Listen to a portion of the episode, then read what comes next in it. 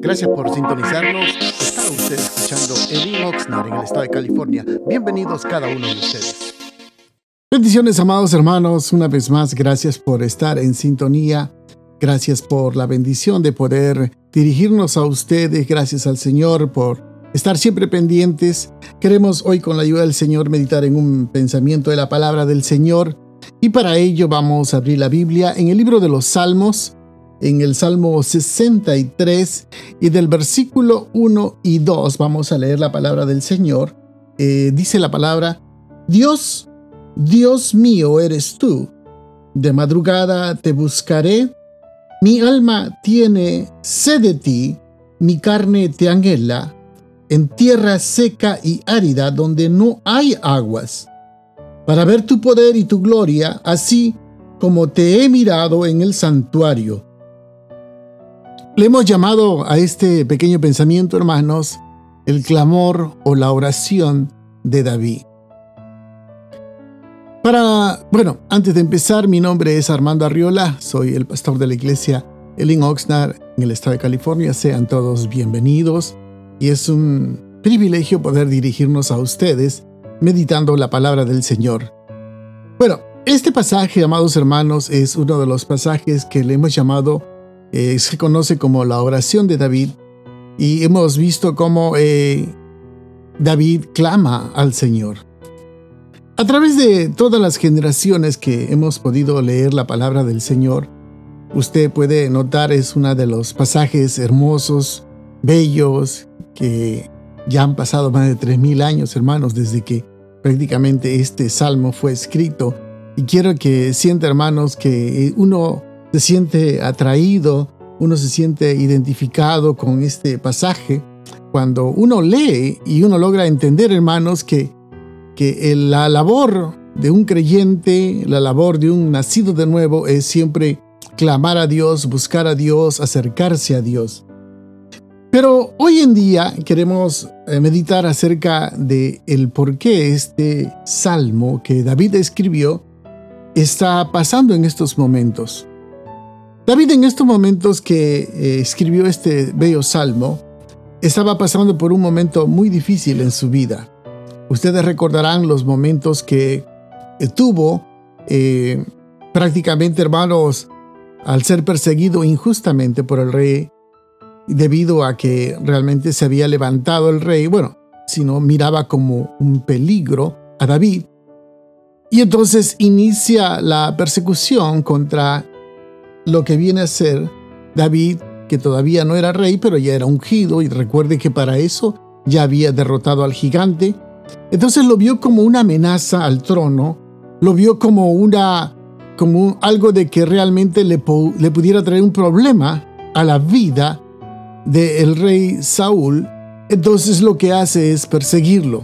Entonces, para nosotros clamar a Dios es muy común clamar a Dios, pero cuando las cosas están bien, hemos visto que la iglesia le gusta adorar, cantar, exaltar, bendecir su nombre, levantar las manos en la iglesia. Y es algo normal, es algo muy común que, cual todos nosotros, los que hemos nacido de nuevo, eh, alabar y adorar a Dios en la iglesia.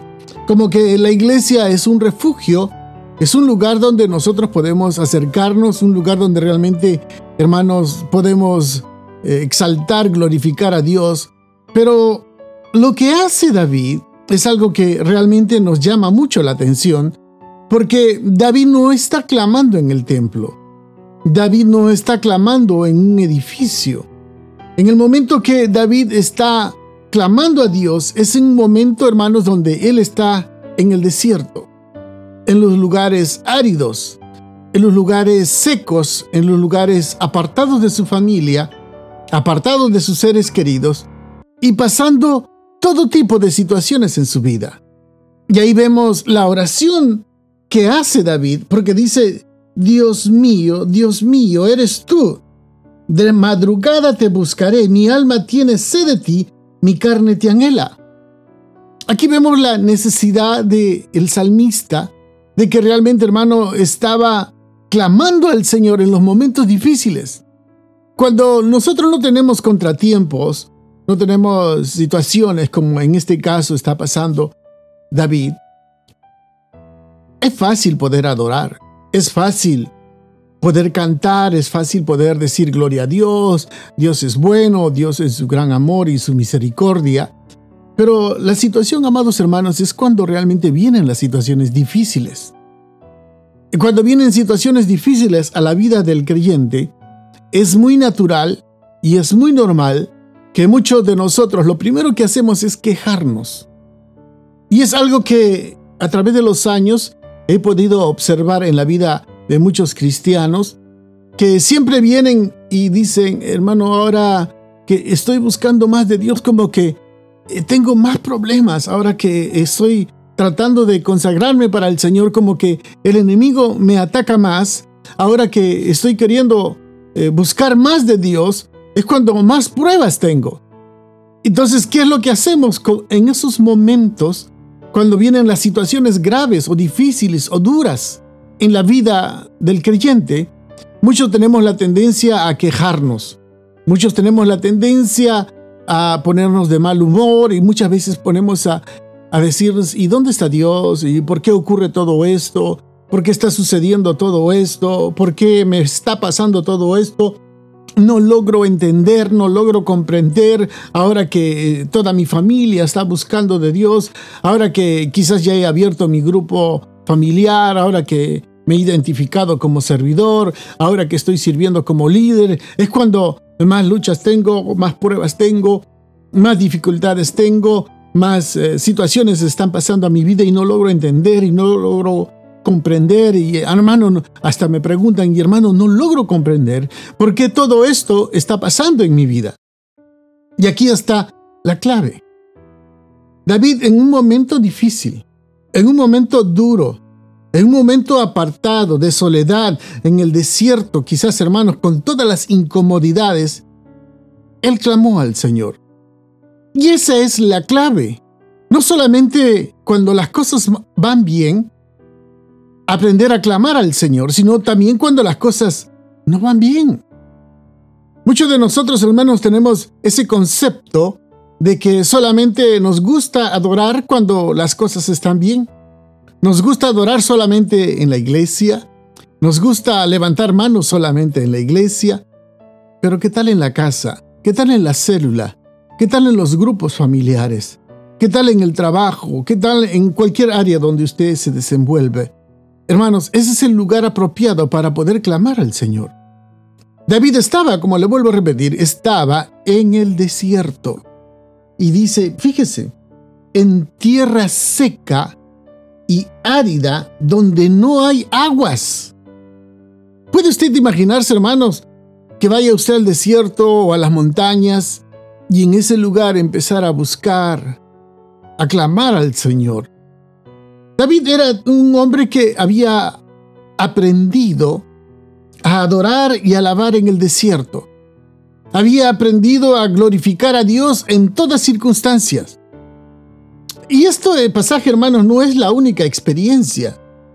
Recordarán ustedes, por ejemplo, la historia en el momento en David ya siendo rey, uno de sus hijos, Absalón, le quita el trono y dice que David sale del palacio y se encuentra otra vuelta, hermanos, ante la rebelión de su hijo, dice que le quita el trono y él se va, tiene que huir.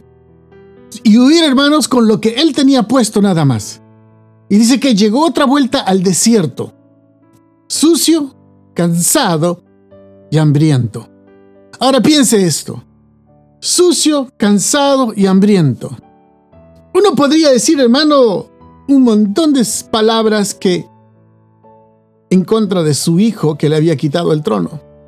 Pero aquí viene la madurez, aquí viene la confianza en el Señor.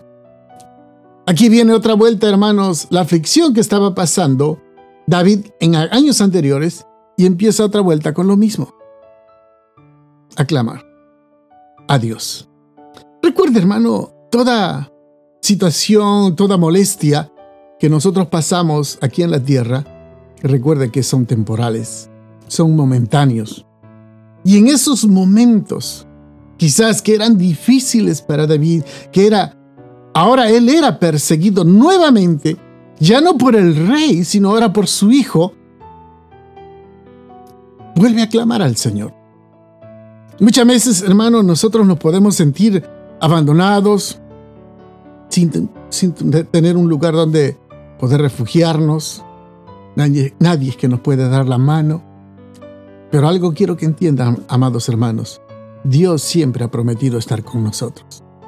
Por eso el salmista dice en el Salmo 1 del, perdón, capítulo 63, versículo 1, dice, Dios, Dios mío eres tú.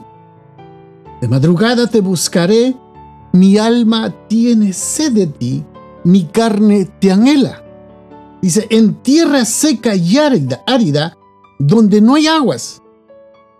Fíjese ahora el versículo 2 dice, para ver tu poder y tu gloria, así como he mirado en el santuario. Usted puede ver, hermano, de que no solamente uno puede ver la gloria de Dios en el santuario, uno lo puede ver en cualquier parte. Porque Dios, como usted sabe, Dios está en todo lugar, amados hermanos. En todo lugar donde usted se mueve, donde usted vaya, donde usted quiera buscar de Dios, ahí está el Señor. En la comodidad de su casa, en la incomodidad del desierto, en la comodidad de su carro, en la incomodidad de la calle, ahí está el Señor. Porque Dios es verdaderamente el Dios que nosotros creemos.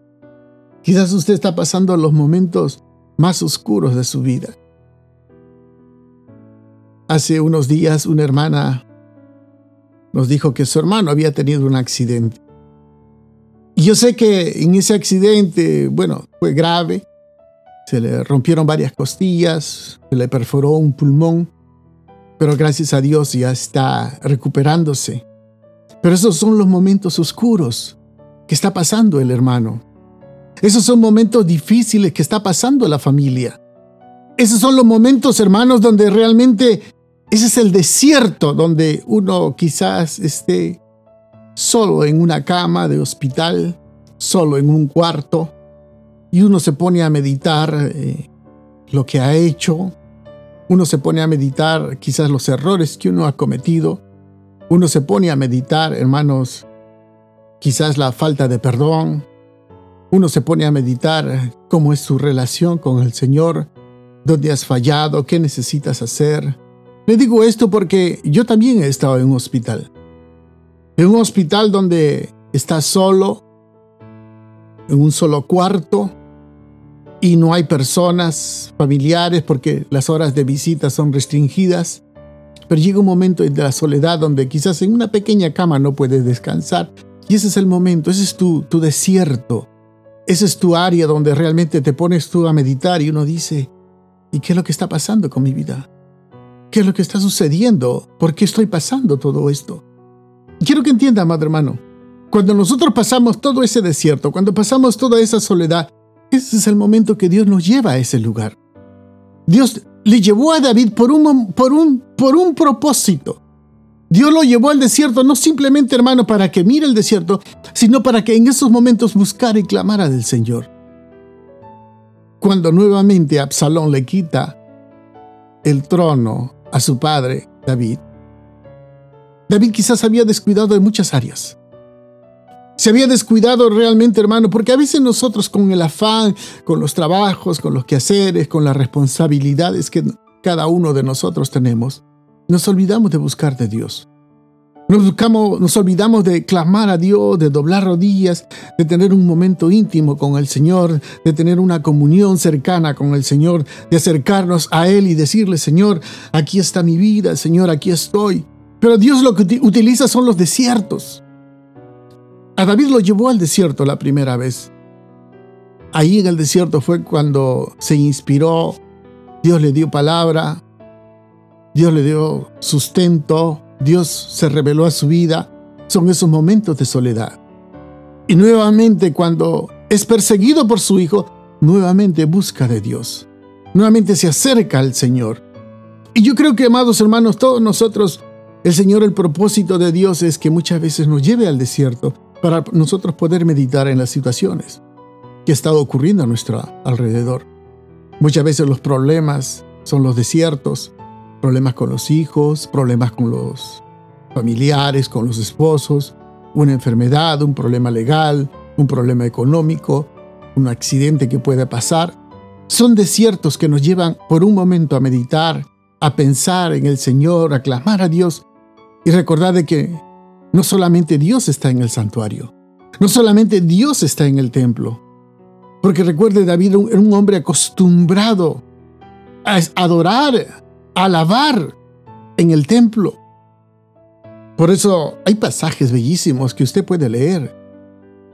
Por ejemplo, dice, yo me alegré con los que me decían, aquellos que iban a adorar al Señor al templo,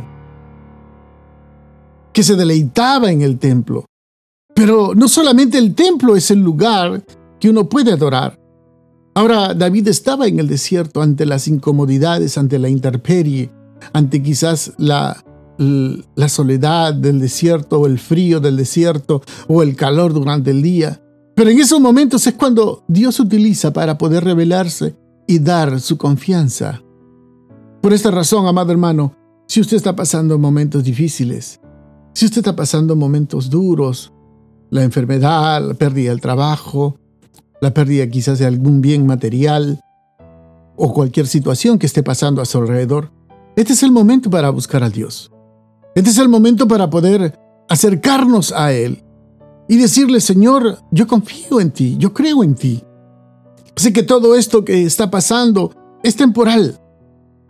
Por ejemplo, nosotros ya tenemos varios meses sin poder congregarnos en el templo, sin poder acercarnos y tener esa relación, esa comunión entre todos los hermanos. Algunos hermanos no lo hemos podido ver por semanas o meses pero tenemos la comunicación, pero no es igual. Pero este es el momento para nosotros poder acercarnos al Señor, poder buscar de Dios y decirle, Señor, tú eres el mismo. Y le dice, con esto voy a terminar, amados, dice, Dios, Dios mío eres tú. De madrugada te buscaré, mi alma tiene sed de ti, mi carne te anhela. En tierra seca y árida, donde no hay aguas, oiga, para ver tu poder y tu gloria así como te he mirado en el santuario. Amados hermanos, ahí donde está usted. Yo no sé dónde se encuentra en estos momentos, pero donde usted se encuentre, ahí usted puede ver la gloria de Dios. Lo único que tiene que hacer es doblar sus rodillas o quizás sentarse, apagar todos los ruidos que están alrededor Apague el celular por un instante, apague el televisor, apague la radio, busque un lugar íntimo y dígale, Señor, aquí está mi vida. Señor, yo necesito que administres mi vida. Señor, yo quiero que tú me des, Señor, más de tu presencia, de tu paz en estos momentos de turbulencia, en estos momentos que estamos pasando con tanta infección, con tantos problemas que hay en nuestra sociedad, Señor, pero tú eres el mismo. Tú no has cambiado, tú tienes el poder. Así como te glorificas en el templo, te puedes glorificar ahí donde está usted, amado hermano. Ya es tiempo que busquemos de Dios. Ya es tiempo que nos acerquemos a Dios. Ya es tiempo que tengamos una comunión con Dios y usted lo puede hacer. Mire al Señor donde está. Mírelo. Acérquese. Busque de Dios. Sea sensible a la palabra del Señor. Porque a medida que usted lea, el Señor te va a ir administrando. A medida que usted se acerque a Él, Él se va a acercar a tu vida. Todos estos problemas que están pasando, todo, absolutamente todo. Y yo no sé, amado hermano, lo que usted está pasando. Pero cualquier problema, cualquier situación que usted está pasando, quiero que sepa, amado hermano, es simplemente temporal. Va a pasar. De esa cama te vas a levantar de esa situación económica que estás pasando, amado hermano, hermano, hermana, se va a levantar. Un momento menos esperado te va a llegar una noticia y te va a decir ya, hoy se acabó. Hoy empieza tu bendición. Hace unos días me dijeron, hermano, me quitaron el trabajo. Yo le digo, dele gracias al Señor, porque Dios tiene preparado otro trabajo para ti. Dale la gloria al Señor. Dios es el mismo. Él es todopoderoso y Él tiene control de todo, hermanos. Por eso el desierto es simplemente temporal. Así que confiemos en el Señor y que el Señor me lo siga bendiciendo ricamente a cada uno de ustedes. Bendiciones, amados hermanos. Gracias por estar en sintonía. Esta es el In Oxnard. Nuestro templo está ubicado en el 270 al oeste de la calle 5 en la ciudad de Oxnard, en el corazón de Oxnard. Nuestros servicios son los días viernes a las 7 de la noche y domingos a las 5 de la tarde. Será una bendición poder saludarles. Bendiciones y los esperamos. Que tengan un precioso día.